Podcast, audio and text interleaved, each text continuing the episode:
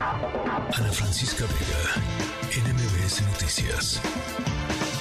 Más de 300 organizaciones eh, nacionales y también internacionales emitieron una serie de informes, una serie de informes que contienen recomendaciones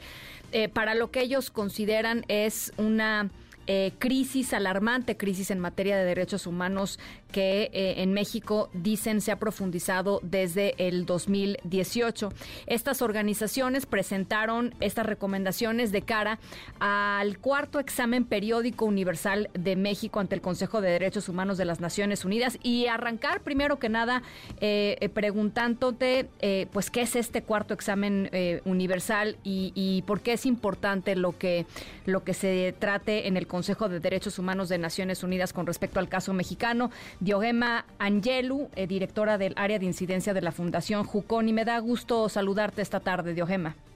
¿Qué tal? Muchas gracias, Ana, por el espacio y también nos da mucho gusto poder conversar. Eh, nosotros somos parte del colectivo eh, EPU México, que nos, desde este año nos dimos la tarea de hacer este informe alternativo desde la sociedad civil y efectivamente, como tú lo comentabas, somos 300 organizaciones que hicimos este informe. El examen periódico universal es muy importante para México, vamos en el cuarto ciclo, porque es, es, un, es un proceso especial e innovador que, que propone el Consejo de Derechos Humanos de Naciones Unidas y nosotros como país, como miembros del Consejo, necesitamos presentarlo cada cuatro años y medio.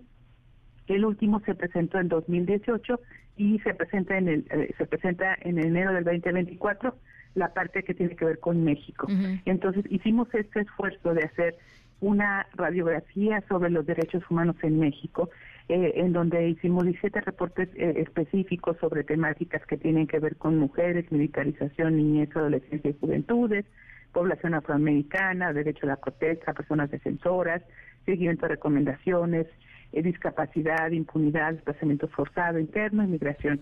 y también se hizo un reporte global sobre México y hoy lo hicimos la presentación eh, digo a los medios de comunicación y a la ciudadanía ya que nos parece importante porque mañana tenemos una delegación de este colectivo EPU en Ginebra presentándolo ante Naciones Unidas. Entonces nos parece importante este eh, informe alternativo donde efectivamente vemos una persistencia de las violaciones de los derechos humanos, no un cumplimiento parcial de las recomendaciones del ciclo anterior que fue en 2018 una, profundiza, una profunda, una profunda eh, militarización en el país,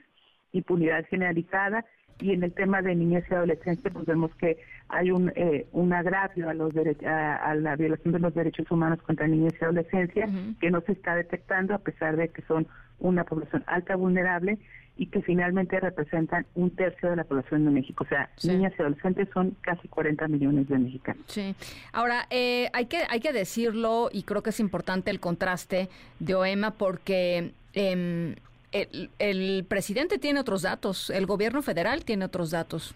¿no? O sea, Sí, claro, o sea, y, creo que la fortaleza que tenemos como colectivo EPU México, tanto a nivel nacional como internacional, porque están organizaciones eh, tanto nacionales como internacionales, es que nosotros todos los días trabajamos con niñas, niños, adolescentes, mujeres, entonces sabemos lo que está pasando con ellos, los conocemos de viva voz las historias y tenemos la información concreta y además los datos que hemos utilizado para este reporte son los datos que ellos tienen eh, cruzados con la experiencia y con el contacto que nosotros tenemos directamente con las y los ciudadanos y con las víctimas de estas violaciones a los derechos humanos. Entonces, estamos presentando una radiografía que me parece que es muy real y muy amplia, ¿no? Y que ustedes la pueden verificar en nuestra página web para que puedan descargar cada uno de estos informes y conozcan esta radiografía.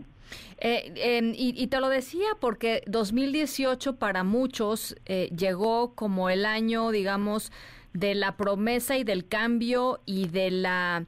eh, del comienzo para, para revertir eh, violaciones históricas a los derechos humanos en nuestro país. Y lo que ustedes están diciendo como colectivo otra vez no es una organización son muchas y es muy plural seguramente su composición 300 organizaciones nacionales e internacionales. Lo que están diciendo es pues quedó en promesa no o sea exacto que, no, que no hubo la voluntad política para dialogar sobre temas coyunturales como feminicidio, desaparición forzada, desplazamiento en, poblaciones vulnerables como mujeres, eh, niñas y niños, eh, migrantes. Entonces creo que creo que hay ahí una deuda y que creo que este examen periódico universal que, digamos, ese es un reporte alternativo, México presenta su reporte y hay una serie de recomendaciones y se va a entregar esto eh, en el 2024, el 24 de enero para México, vienen estos resultados y lo que nosotros queremos es que esta radiografía sirva como para acompañar la transición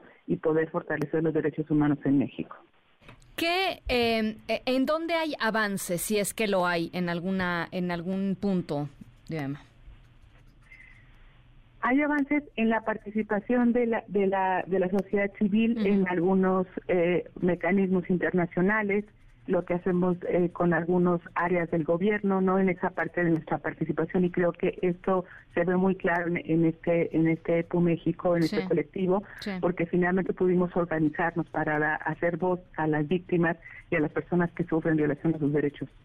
Entonces creo que creo que esa es una de las grandes fortalezas. Hay grandes deudas de cosas que no se cumplieron del periodo anterior y que ahora pues se suman a las nuevas realidades que tenemos como país en un en un contexto post pandémico y que hay como nuevos retos que estamos enfrentando y que el gobierno no está siendo garante de estos derechos.